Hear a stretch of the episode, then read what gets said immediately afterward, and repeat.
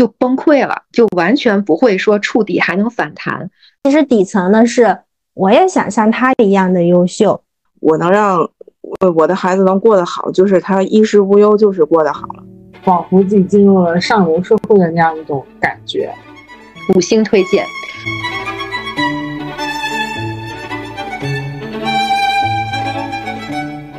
Hello，大家好，我是小兔。大家好，我是 KK。大家好，我是晴晴。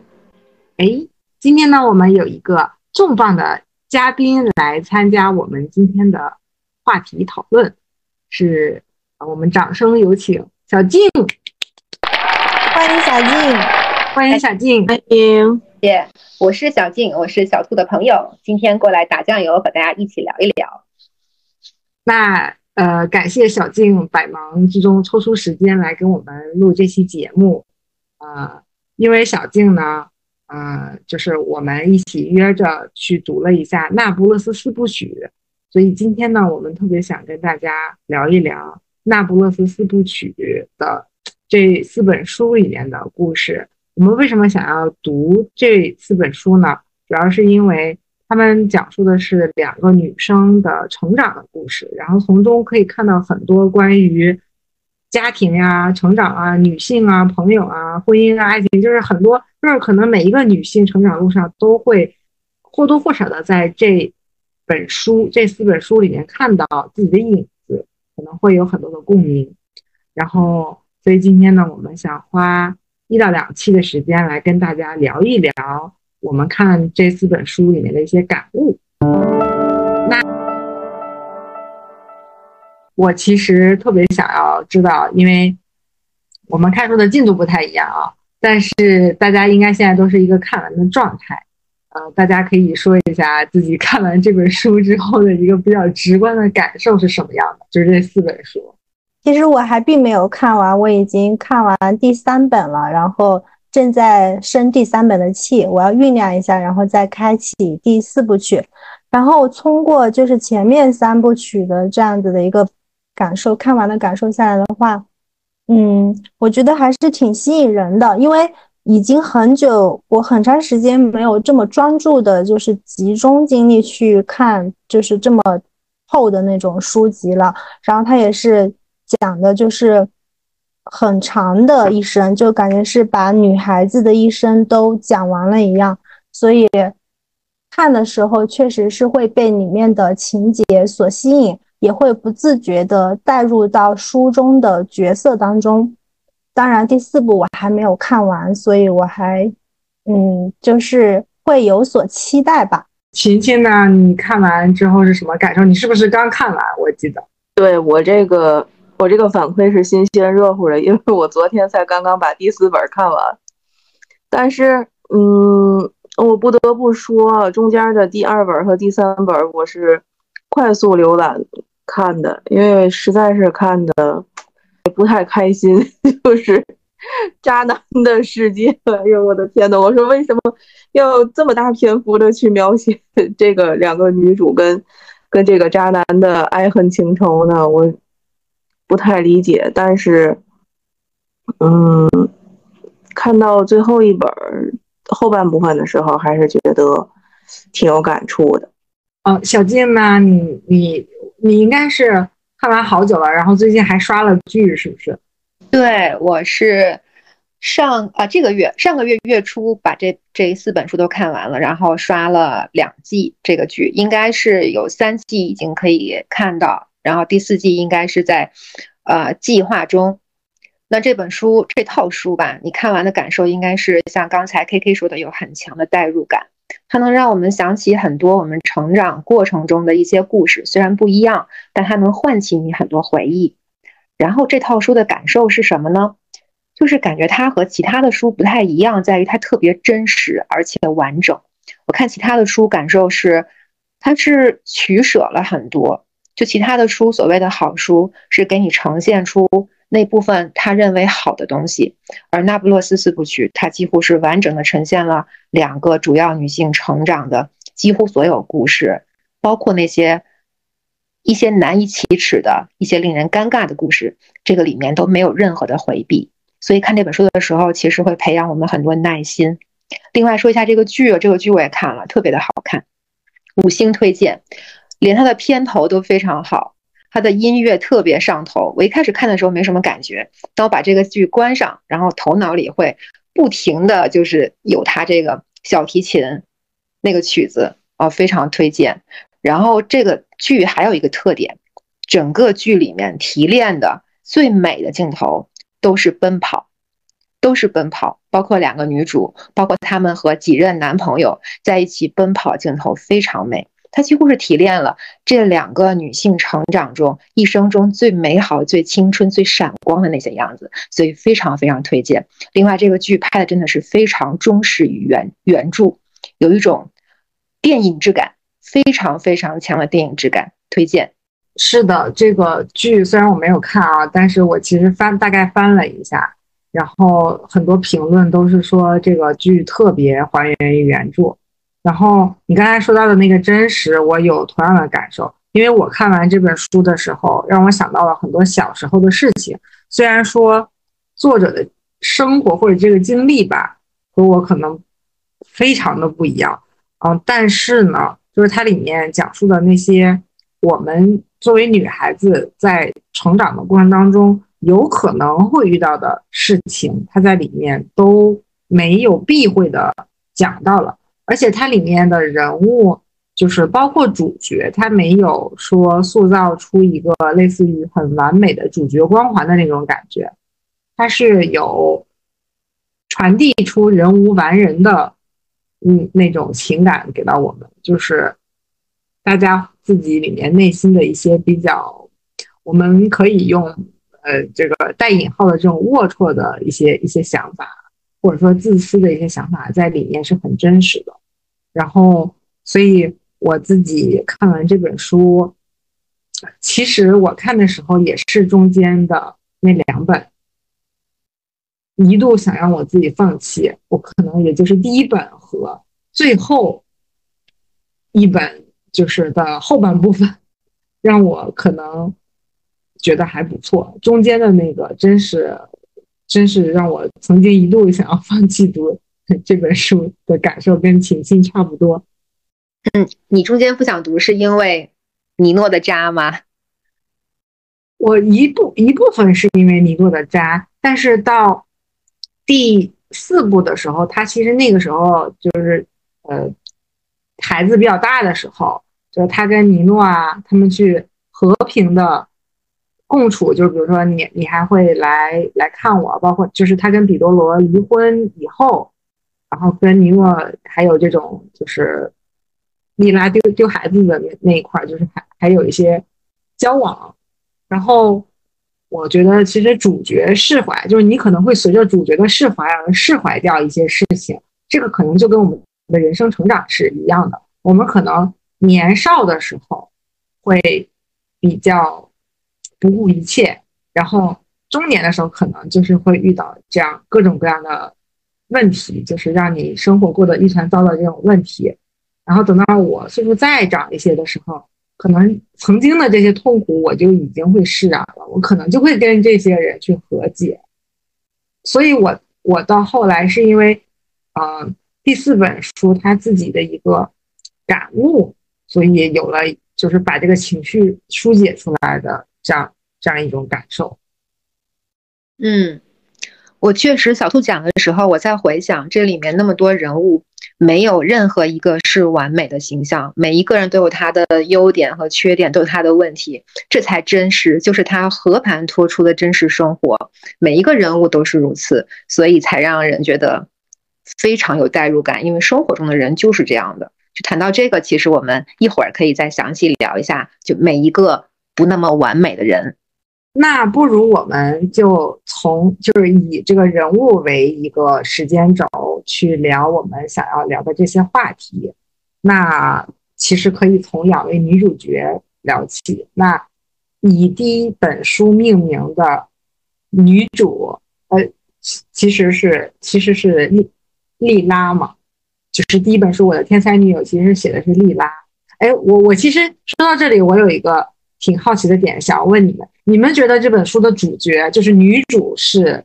是这两个人当中的哪一个？我觉得是双女主呀，没有说区别是哪一个，只是说这本书它有一个陈述者的一个角度，就是莱农他是这本这这四部曲的一个陈述者嘛。然后对于这两个角色的话，我在看前面三本的时候，我会不自觉的把自己就是带入到莱龙的这个角色，就是我也很喜欢莉拉。但是我不想要成为他，我觉得太伤痛了，太决绝了，所以我想就是我会把自己带入到莱龙，因为我会觉得这个角色可能是一个比较安全的，就是他这个一生可能没有那么多的跌宕起伏，是比较的平稳、比较的安全的，所以我会不自觉的带入进去。你竟然说莱农的一生是安全的？我觉得他的一生也也是。你不要用咱们现在的身份去代入他，你要是用当时那个社会，然后他们那个地区，她是一个唯一的一个女大学生，还 怎么会是普通而平凡的一生呢？但是，嗯，我我觉得看完之后，这个。我也没有完全带入谁，因为我还是以一个旁观者角度去看的。但是我觉得，我那个莉拉是对我产生一个致命吸引力的。我觉得，虽然我不想要过他那样的一生，因为后边他还挺挺这个命运还是挺惨的。但是，除了他跟尼诺的那一段是我无法理解的之外，其他的我觉得他的。他的那个人生是，还有这个人物特点是对我有致命吸引力的。如果要我觉得的话，我觉得他应该是，可能表面上看是双女主，但是实际上这个就是莱农的一些个生命、生活轨迹、生命轨迹，其实都是受这个莉拉的影响。所以我觉得他可能是这个更灵魂的这个人物吧。对，我也觉得是。其实每个人都按照自己的方式来回忆过去。这本书实质上就是莱农他的回忆录，用莱农的视角来回忆这些往事。也许莉拉会有不一样的视角，所以我们看到的就是莱农视角下整个故事的陈述。他两个人肯定都是主角，但是回到这本书的题目“天才女友”，其实他们两个是互为天才女友。在莱农的叙述里，莉拉就是那个有天赋的、聪明的，永远。就是很有创造力的、很有影响力的那个天才女友，但在实际的这个剧中的描写，包括书里的描写，是莉拉跟莱农说：“你是我的天才女友。”所以这个两个人都是天才女友，所以他一定两个人都是主角。你呃，就是我为什么要问这个问题呢？就是就是大家肯定都有不同的就是想法嘛。刚才表达的这些，因为。书里边就是作者是一直是以莱农的视角出现的，然后他构造的这给我给读者构造的一个世界是，他的一生都是以就是去敬仰莉拉，或者是莉拉对他产生巨大影响这样一种方式去过的，但实际上从书的最后是可以看出来，莉拉其实是。是非常需要莱农的，就是他其实才是离不开莱农的那个人。然后在剧里面，我不知道小静有没有就是观察到，其实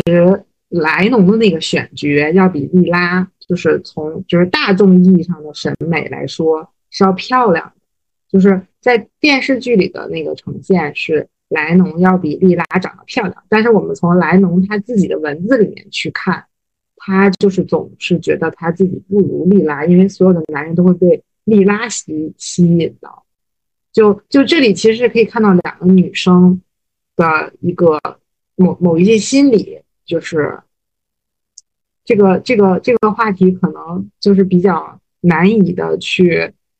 表达，因为我觉得这种女性之间的这种友谊，而且是长达这么多年的，我我我其实很难用言语去。去描述它是一种什么样的情感，嗯，能理解。但是从因为每个人审美不一样，从我的角度看，虽然你细看的话，莱农一定是比莉拉更细致、更受看的，但是莉拉一定是那个更耀眼的。无论是他们年轻的时候还是中年的时候，他们俩同时出现的时候，莉拉就是可以把目光吸引到他身上。他不仅仅是长相，还有他带的那么一种一种感觉，他那种气质，他就是非常吸引别人的眼光的。而莱农缺什么？他少一种自信，就是好像是被光芒掩盖的，容易被忽视的。他永远是认为自己是需要被讨好别人的，他是那个没有那么光亮，他自己就没有这个自信，所以他显得就没有那么有魅力。他一直是被利拉影响的，被引领的，起码在书里的叙述是这样的。其实我就是看这个剧也好，书也好，最吸引我的也依然是莉拉。我就闲话一下，突然想起来，就是二十年前给我印象最深的一个大女主，也是“丽”字开头的，叫丽香。就是《东爱》里面的丽香，就他们都是非常有有个性的人。嗯，就是你刚才说丽拉一直是比较耀眼的嘛，然后我就想起来，K K 刚才形容莱农说他的就是一生很平稳，然后说莉拉就是没有莉拉那么跌宕起伏。其实莱农的人生，也就是说刚像刚才晴晴说。不是我们人为意义上的那种平稳，但是我可以理解这种感受，就是莉拉她她其实是一直是那种无畏的，就是，呃，你说她自信也好，说她无畏也罢，就是他会对他自己坚持的那个东西，他不会有那种怕的那种感觉，他就坚定的去做他想要做的那个事情。但是莱农是一个很有像有包袱的人，他做事情是有一点。类似于畏首畏尾这样子的，然后所以就会感觉他选择的路其实都是那个他觉得能够给他的生活带来很安全的那样的一个选择，所以所以我觉得可能这个是会造成一种印象，就是他是为什么路是一条平稳路，是因为他选择的牌都是一个相对来说比较安全的牌，就是他明明喜欢尼诺，但是他选择跟比多罗结婚，因为他的家庭啊或者什么之类的。然后，他唯一做的一次 勇敢做自己的事情，可能就是去跟尼诺私奔的这件事情。我觉得这是他唯一一件特别 无畏的事情。说到这一点，我就我就特别，嗯，也不能叫生气吧，就是觉得，嗯，无法形容的一种感受。就是确实，莉拉是那种无畏的，然后敢于突破的。然后这个莱农一直想要。他他应该内心也是很崇拜他的那种，向往他。但是你学学了半天，你学他点好，为什么就专门挑了这个 跟尼诺的这个这个婚外情就学就学到了这一点？我真的是特别的。这丽拉有这么多，你看，就是从最开始做那个鞋，到后边又弄那个电脑什么的，都都还都还挺那个。挺挺挺突破的哈，但但但他学了半天就学到了跟尼诺的婚外情，我真的是特别无语，就这一点。我想说的是，就是我刚才说到南农他是安全的嘛，其实我是觉得他是和莉拉相对比，他的一生相较而言还是要顺遂一些。他就像刚才小兔说的，他所有做的选择。其实都是有所保留的，然后不像莉拉，他就是无所畏惧。但是他的这种无所畏惧，让我感受到的是底层的悲哀，就是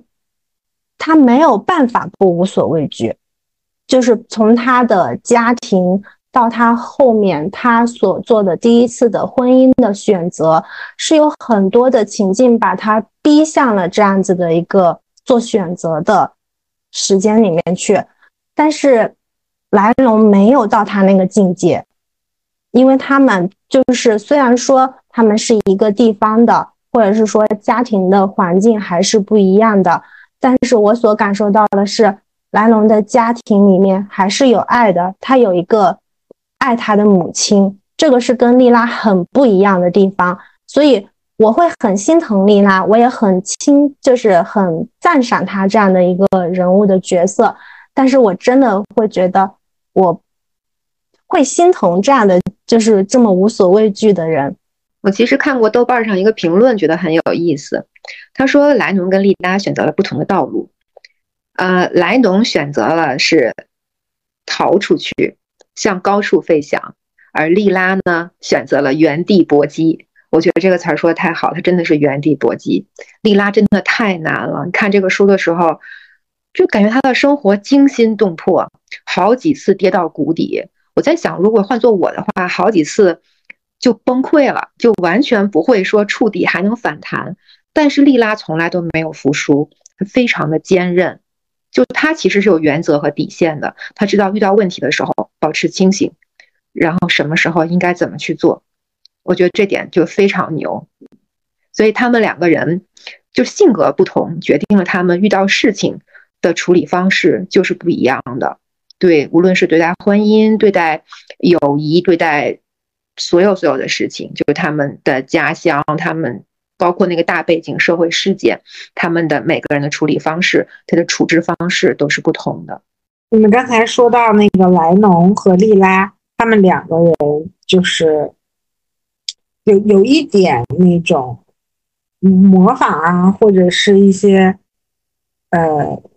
呃，这个词应该怎么样形容呢？就是。类似于我们小的时候，不知道你们有没有就是相似的经历啊？就是小的时候，在女生就是好朋友的这个群体里面，比如说有人有一些，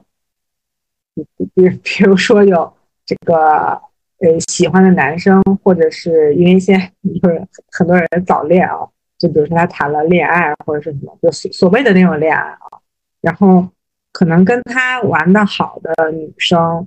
也会去找，就是去，就是对方的这个男生的群体当中的某某一个人，跟他有一些类似于这样的小暧昧啊，或什么之类的，就好像是一个团体和另外一个团体的一个一个，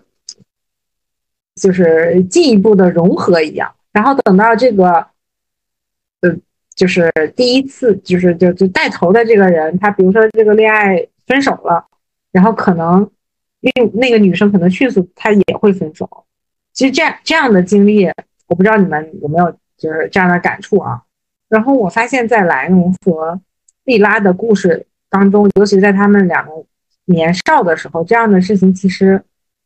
发生过，就是尤其是莱农在。第一个或什么，就是就就就头几个男朋友的这个选择上，就是有跟莉拉较劲儿的那种感觉，就是哎呀，他怎么怎么样，他他要结婚了或者干嘛，我也得马上找一个。然后他，我我我，就是我要跟他同步，他失去了他的初夜，我也要失去我的初夜，就是就是这样的一种心理。我我其实觉得挺蛮奇怪的，就是。就是这样子，是显示出我们两个人就是步调一致，然后会有共同语言，还是什么？就是这样，女生很奇怪的一种心理。就是你们是不是还记得，在童年的时期，就是莉拉是什么吸引到了莱农？莱农他最担心成为他母亲的样子，他母亲斜视，然后腿有点瘸，他不想成为他的样子。他第一次被莉拉吸引，是他说。他说：“我有一种信念，如果我一直跟着莉拉的话，学她走路的样子，那刻在我脑子里，我母亲的走路方式就不会威胁到我。我决定跟着那个女生，盯紧她，即使她会很烦，即使她会把我赶走。那是莉拉第一次，那那是莱农第一次被莉拉吸引。所以这个模仿是一定存在的，这是有根源的。就包括刚才小兔讲他们之后那些，呃，包括感情的选择，包括啊。”就是他第一次怎么样，或之后的一些事情，他都不想输给他，他都希望能跟他同步，会有这种感受。你们会有那种跟你玩的一些好的女生，然后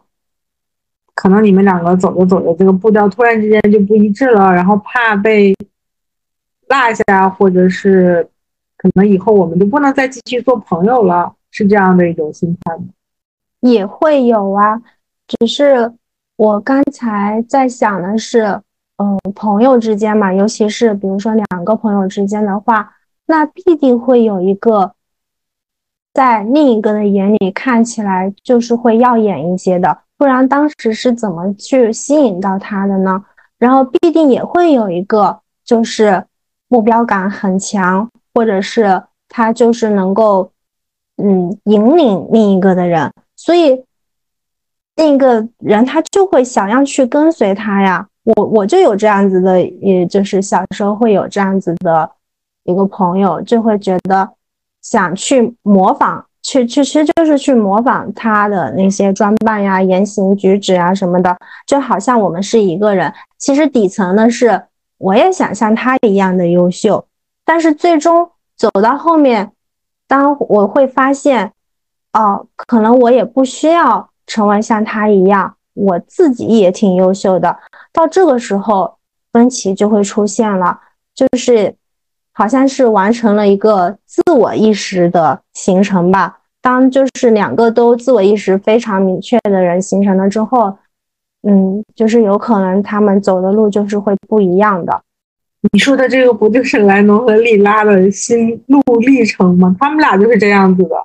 对，所以我说我的代入感很强嘛，因为。我不是那样的人，我不是目标明确、想法独特、行为大胆的人，我不是那个耀眼的人，所以我喜欢那个耀眼的人，但是我喜欢他，并且我还想比他更优秀，就是这种小的心理。哎，所以刚才咱们也谈到这本书，它很完整，因为它有就是描描写了年少时期，描写了青年时期。包括在描写他们后面的中年呀、老年的时期，很真实。他的很多细节、心理的活动都确实是描写的很真实，而且很符合就是读者的这样子的一个心理。虽然我们不会跨到那个时代去，但是我觉得心理的那个变化的话，还是会有相同的地方的。这种。关系也有可能是一种心理上的类似于互补，就是可能我没有这个东西，所以我特别羡慕那些拥有这样东西的人，然后想要跟拥有这样东西的人成为朋友，然后说不准可能我也会拥有这个东西，可能会有这样的心理。而且我发现，在他们的这个关系当中，非常有意思的是，他们不是一直都是两个人的这样的。一种关系是会有第三个人进来的，然后有的时候就是从莱农的视角上看，他觉得莉拉被谁谁谁抢走了，就是可能会跟别的女生关系比较好的时候，甚至他们有一些讨论是，比如说有吉奥拉或者谁，就是会有一些其他的女生进入到他们这两个团体里，但是所有人都知道他们两个是最好的，但是莱农依然会有一些心理就是。就是他不属于我了，或者是，就是他跟另外一个人的关系可能会不会比跟我的关系要好？就是女孩子可能都会有这样这样的小心思啊在里面。嗯，这就回到我们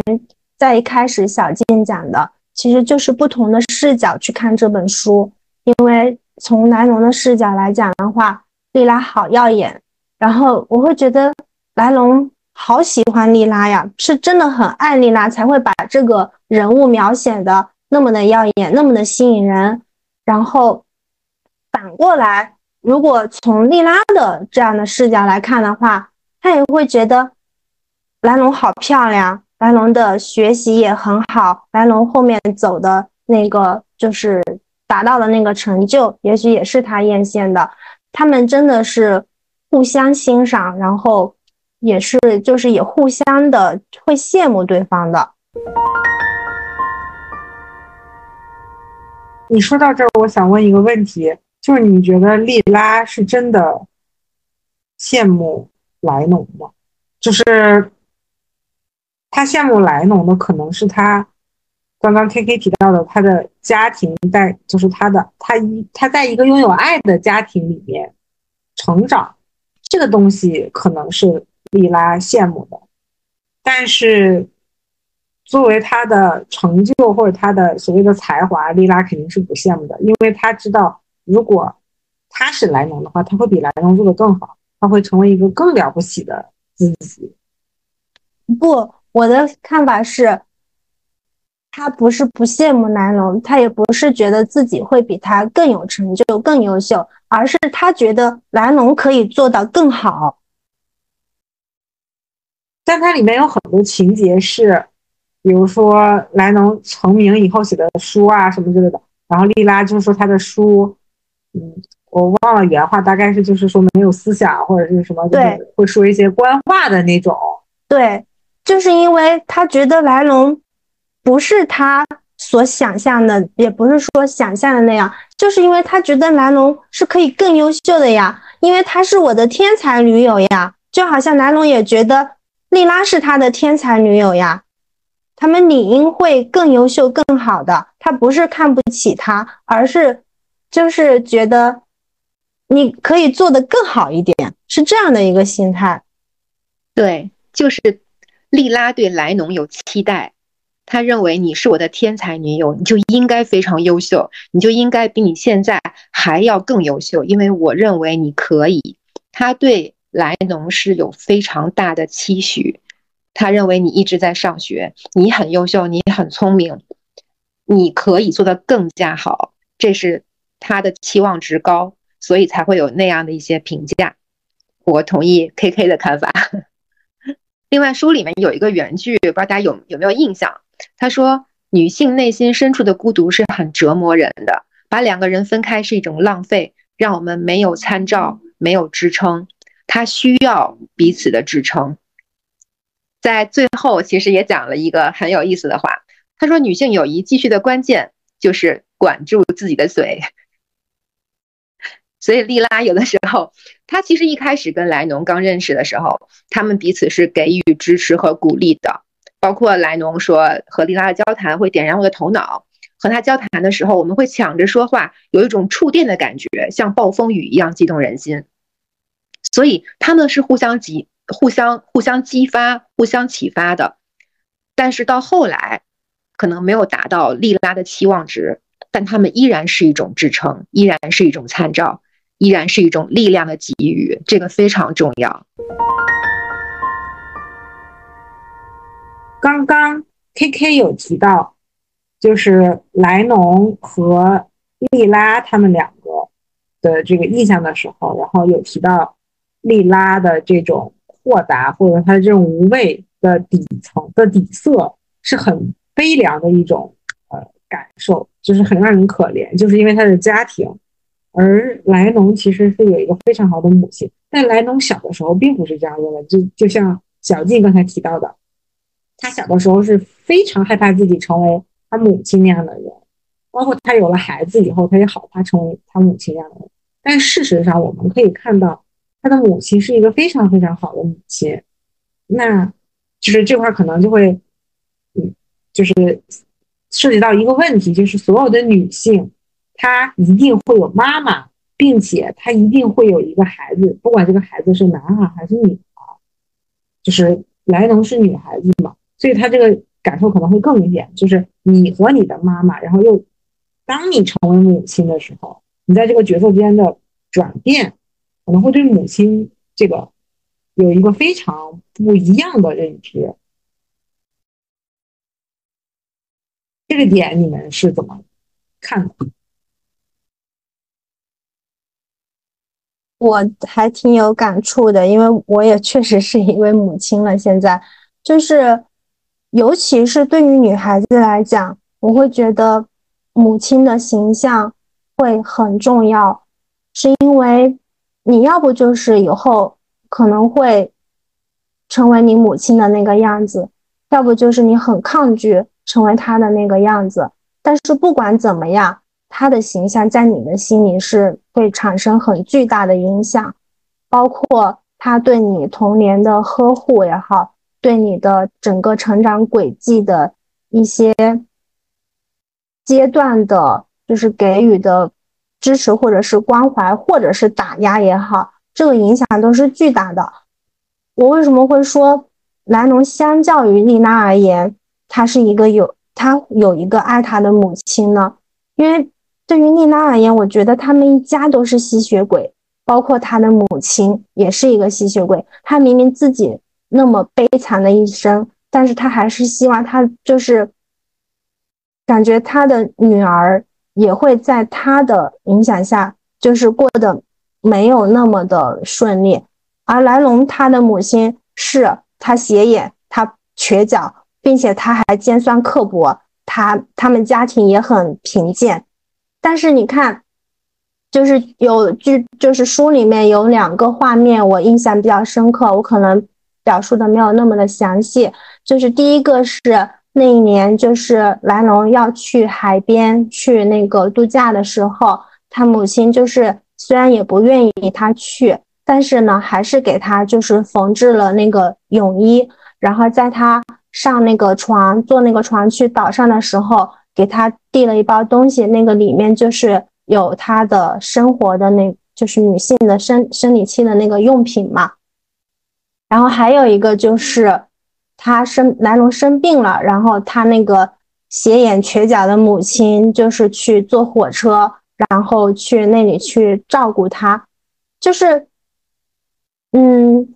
那样的母亲的形象，在我看来是很伟大的，因为他们是在那样的一个背景之下，是很就是是相对来说是比较的动荡、比较的黑暗的。然后，当所有的母亲的角色可能都是倾向于吸血鬼一样的角色的时候，但是他的母亲是不一样的，所以我觉得这个是很难得的。正是因为他。不一样的这样的一个形象的话，才会促使莱农就是能够去继续的去完成学业也好，还有就是走的就是跟莉拉是不一样的路。我觉得这个影影响是很重要的。其实我觉得 去形容莉拉的母亲是一个吸血鬼，我觉得倒有点儿也。因为莉拉她其实是没有那个莱农后边的那些经历，比如说她给人当，哎，是当家教，不是，呃，就是是那个那个，就是雇佣他那看孩子去带孩子去海边，也是看中了他是当时他应该已经是高中生了吧，还是反正应该也是看中了他是一个有文化的这个有文化背景的这个，所以他有这个机会去。去有这样一个经历，但是莉拉她是没有这样的经历的，她母亲是没有这个机会去展示她的这个母爱的。然后对于说莉拉的母亲到底就是可能，我觉得也还是爱他的，但是只不过他有很多事情他是没有机会去展示他的母爱，比如说一开始丽那个丽拉的母亲，嗯，想让他跟那个倍有钱的那个。结婚，后来他后来他结婚之后，嗯，就是因为从他他的认知水平就比较有限，就是他认为我能让我我的孩子能过得好，就是他衣食无忧，就是过得好了。包括后来莱农的母亲在面对 莱农那个要离婚的时候，也是强烈反对的呀，因为在他们的那个认知里没有那种。过多的对于精神的那种追求，他们只要，因为他们从一开始过的都是那个苦日子嘛，他们就觉得只要我的物质满足了，物质丰富了，那么我就是过的是一个幸福生活。所以他们，因那个莉拉的母亲应该也没有那么那个什么，就是说对她的孩子一点爱都没有。我觉得倒也没到这个程度，只能说明她的认知水平就在那儿，因为他们那个是。他们是没有受过什么教育的人，而且他们的那个生活，他们就认为那样就很好，就他的认知水平里，那就是一个很好的生活。不，丽拉的母亲她懦弱，她在我看来我会很生气，是因为他们同样的，南农的母亲和他一样，同样的没有那么多的学识，同样的生活在生活的底层，但是呢，当就是。那个老师说，就是丽拉也应该是要去继续去上学嘛。其实莱龙跟他也一样啊，都是经历了，就是要不要继续去上学。这个里面很关键的一个因素就是莱龙的母亲是，就是是同意他去上学的。其实从底层来讲，他是同意他去上学的。但是丽拉的母亲她没有坚持，她就是懦弱，她就是沉默，就是很该死的沉默。我觉得。作为一个母亲，我会不能够接受这一点。我印象里，莉拉的母亲，她确实是心有余而力不足。就我不认为她有多么对莉拉不好，她真的是没有能力。我印象里，在我忘了是看书还是看剧了，啊，那个老师找她说：“你的女儿非常聪明，她应该继续上学。”但她妈妈说：“我们确实没有钱，只有她丈夫一个人赚钱，然后还有很多孩子，然后他们的父母还需要钱来供养。”他们确实没有能力，而我印象里，莱农的母亲是坚决反对莱农上学的，是因为莱农的父亲说：“你如果想上学，你必须要考到班里第一，考到全 A，就是你的成绩要在最好的，你才可以继续上学。”我印象里是这样的，而且每一次莱农升学，他从小学生、中学、中学生、高中、高中上大学。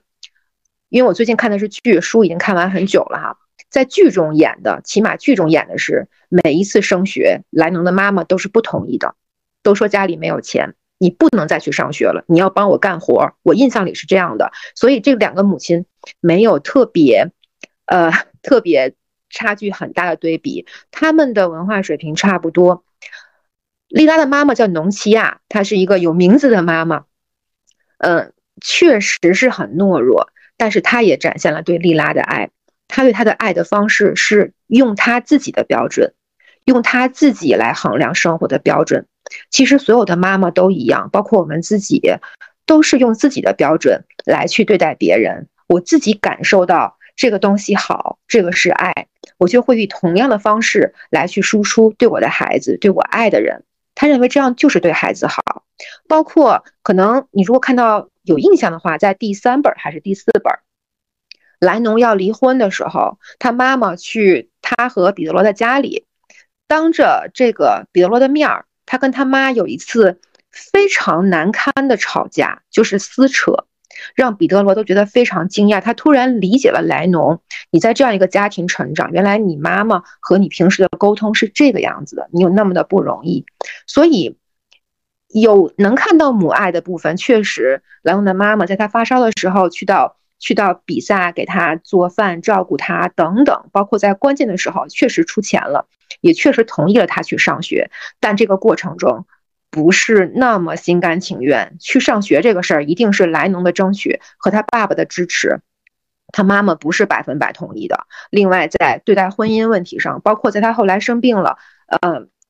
就是怎么去照顾，包括他让莱农找莉拉说给他的弟弟安排工作，去求谁谁谁等等。其实他都是以一个母亲当时的认知去做这件事儿。那莉拉的母亲农奇亚也是一样的，这两个母亲，我就是我看出的感受上没有特别的本质的区别。莉拉没能上成学，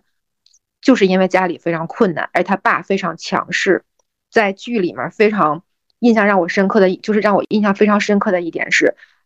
莉拉坚持要上学，他爸把他从窗户外从窗户扔出来了，是二楼，直接把孩子扔出来了。那个镜头太震撼了，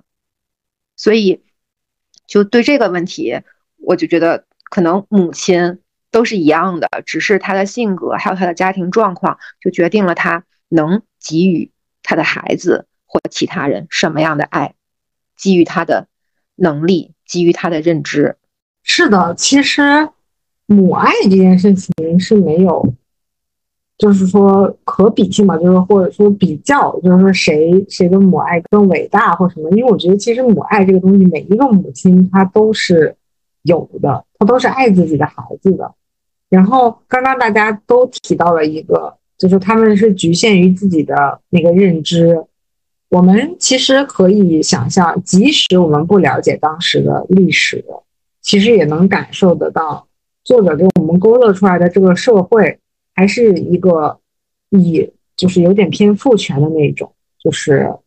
以家里面这个有经济来源的人，就是男性为主要的群体，呃，去就是女性还是要依附在他们的这种有经济来源的人的身上去生活，所以他们没有话语权，因为他们。就是没有经济来源嘛，然后他们只能去照顾这个家里啊什么之类的，但是也并不并不认为他们就是有到该有的尊重。其实我觉得可能和女佣也没有什么太大的区别。然后在这两件，就是在莱农和莉拉上学的这两件事情上，我也特别印象深刻的就是从窗户里扔扔莉拉的那个那个事情。虽然我没看过剧，但是那个书里面的描述也非常的就是震撼。然后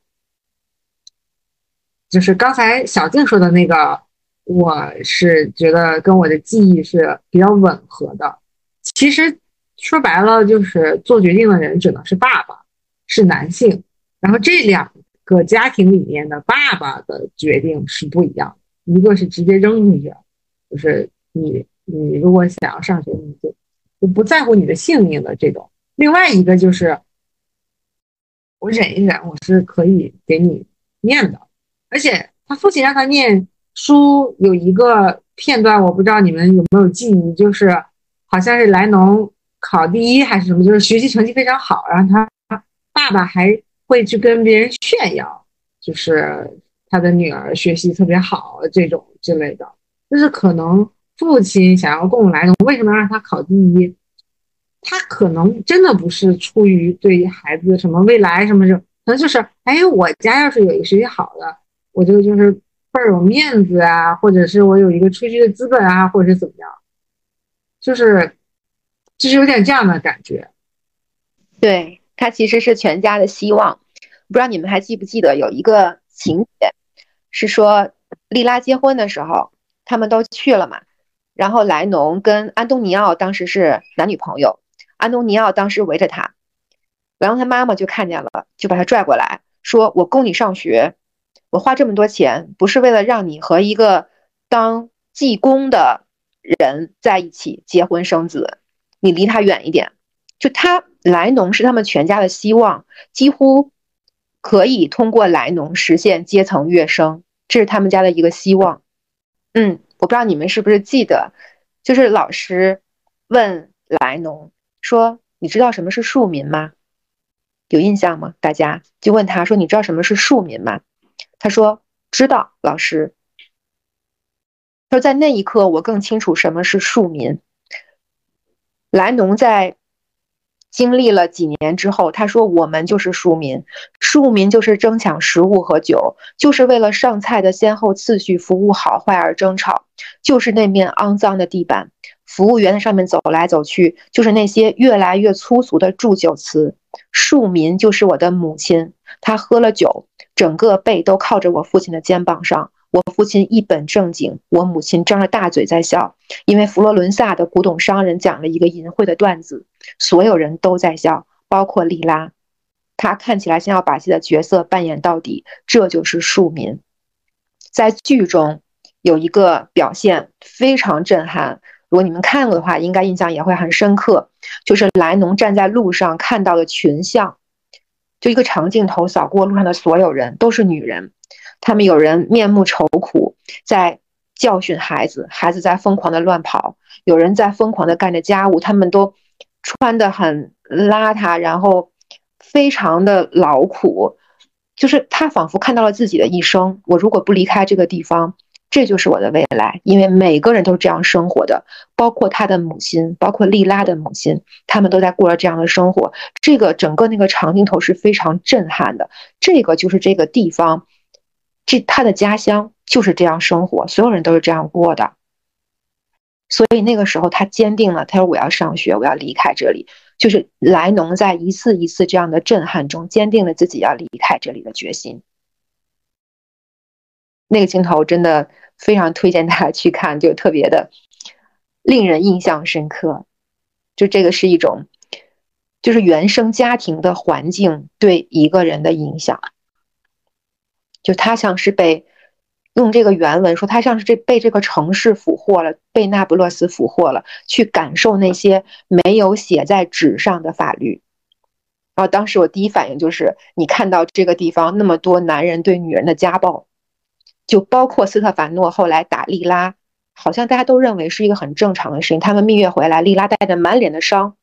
没有人问啊，他们都认为是莉拉不懂事，包括他的父亲、母亲和哥哥，这就是一个地方的常态，这就是这个地方女人的生活方式就是这样的，大家都接受了呀。但如果你不接受，你要么是莉拉原地反抗，要么是莱农离开这里。就是关于这个越越层，就是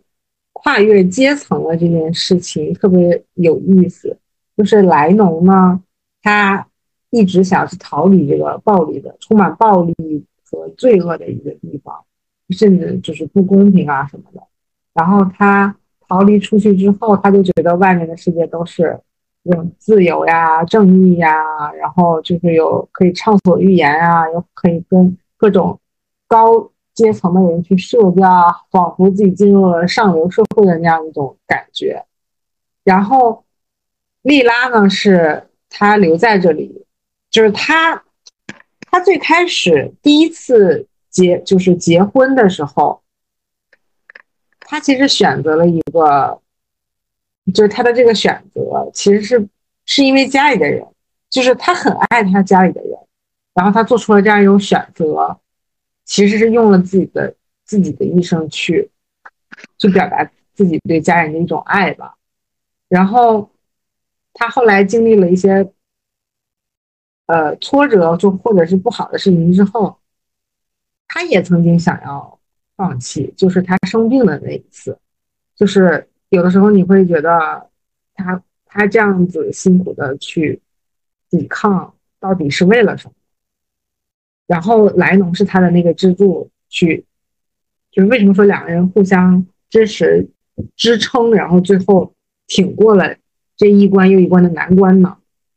特别有意思的是，后来就是他跟彼得罗离婚，大概那个时间点吧，就是离婚之前到离婚，就是他跟包括他跟尼诺的那那段时间。他会有很多的时间回到他的地方，回到他曾经想要逃离的地方，因为这个地方又给他带来了创作的这些灵感啊什么之类的。就是包括他，他跟他的孩子跟莉拉一起生活，都是在这个地方去生长。他明明知道他自己小的时候认为他应该离开这个地方，但是他在孩子小的时候最需要接受教育的时候，他把孩子留在这里去。成长，就你觉得他这个人其实是好像很矛盾，但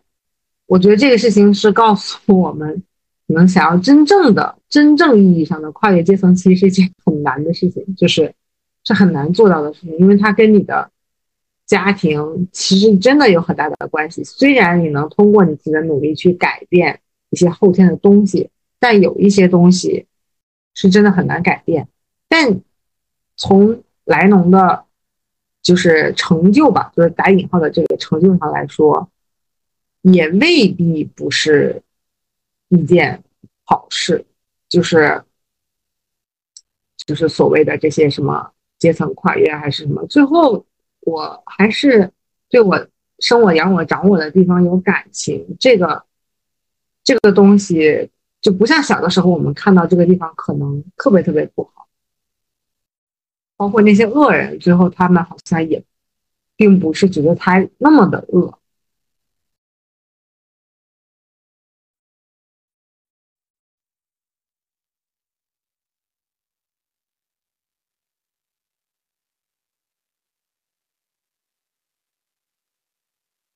我说沉默了。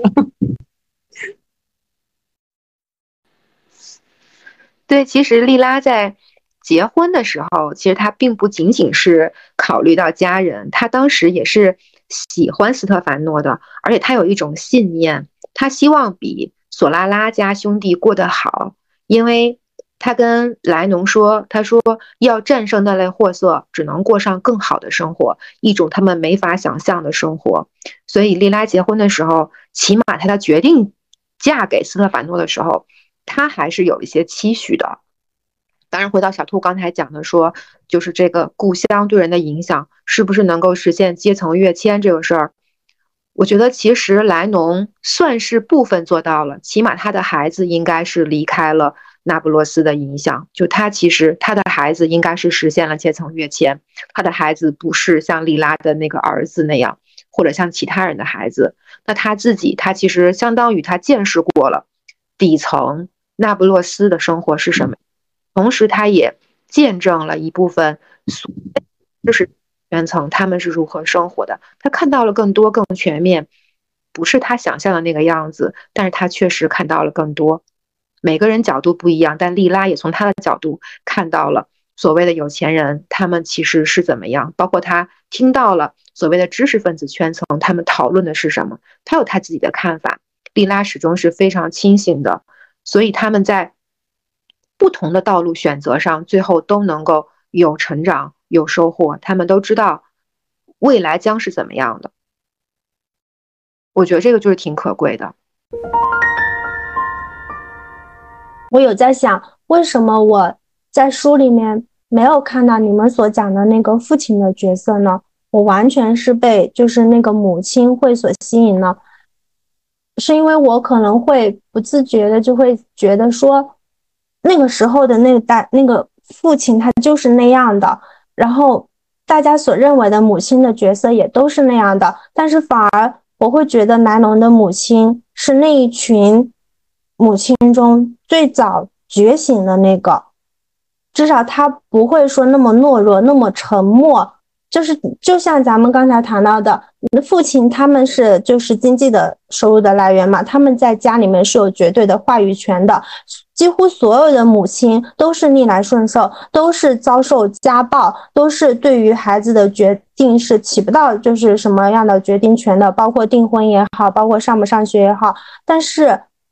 南农的母亲，她是至少是为女儿去争取过的。或者说，也不是说争取，至少他不是完全就是说，那么，嗯，我应该怎么讲呢？会想让自己的女儿不一样，我会觉得这一点是我所看到的，所以我我可能没有看到剧中的父亲的角色。我对于南龙的父亲的话，我会觉得他会区别其他的人的不一样的点，就是因为。他是在市政厅上班的，所以他可能的他，所以他知道受过高等教育的人可以去向哪里，所以他才会说，我想就是赞成就是白龙去上学嘛。我我想补充的就是这个这个点。K K 其实是对母亲特别有期许，所以你会关注的比较多。然后你会默认这个父亲都是一样的，指不上。哎，你这终于说出了这个女性的心声，母亲的心声，父亲都是指望不上。但确实，在这几个家庭里面，莱农的母亲是相对比较强势的。母亲其实我觉得是一个很复杂、非常非常复杂的一个角色，就是很难三言两语把它说清楚，因为。他要承担的、承载的东西太多了，就是在在一个家庭里，甚至对一个孩子的成长来说，你说是不是一个误区？就是我们让母亲承载的太多了，我们习惯上让母亲觉得她就应该是全能的，她就应该是精力充沛，她就应该什么都懂、什么都知道。除了这一点以外，我觉得母亲好像自己，她就是好像有了孩子以后，她会不自觉的 去。有这种爱出现，当然这不代表所有的女性啊，只能说是可能大部分的女性。嗯，所以未来新时代的女性应该学会给自己松绑。现在的女性，我觉得已经很会为自己争取或者发声啊之类的了。你像莱农，她是他之所以敢跟彼得罗结婚啊，或者是什么这种。底气啊！其实我觉得他自己认为自己可以写书做当作者，他是具备能够自己挣钱的，就有就拥有独立那个经济来源的一个人。如果他没有什么工作，或者或者就是需要依靠男人的话，他肯定也莱农肯定也不会那么有底气。说到这个，我突然想到，我在读书的时候其实有一个问题。就是这些家庭，我指的是那种知识分子家庭啊，比如说彼得罗的父母，还有像那个加利尼亚老师，是加利亚尼还是加利尼尼亚？就他那个高中老师他们家，嗯，所有这些家庭里面很开明的父母，对孩子是不是有点太宽了？就好像完全不管他，虽然就是也不是什么坏事，这是完全的自由，让他们去参加各种社会活动，让他们自由选择，所以你才能看到像。那个老师家的女儿，就是后来跟帕斯卡莱在一起的那个女孩，一开始是尼诺的女朋友，后来走上了另外一条路。包括，包括彼得罗的姐姐，就是他们的这种教育方式，是不是也太宽松了？会让我觉得，嗯，这个是不是过犹不及也不好？这个可能也不见得一定是作者想要通过这个去。表达一些关于女性的什么，他可能会构建一些不同的女性的样子。我们刚才聊了这么多关于我们的双女主，以及我们的这个所谓的男主角，以及他们之间所衍生出来的关于家庭啊、阶层啊、母亲啊、啊女性的这个友谊呀等等这些话题吧。那我们。剩下的部分，比如关于那些爱过莉拉的男人，以及爱过莱农的男人，以及他们周围的这些有趣的、个性鲜明的邻居们，我们可以下一期再继续一起聊，然后一起关注一下关于女性成长的一个话题。那么今天我们就到这里，感谢小静今天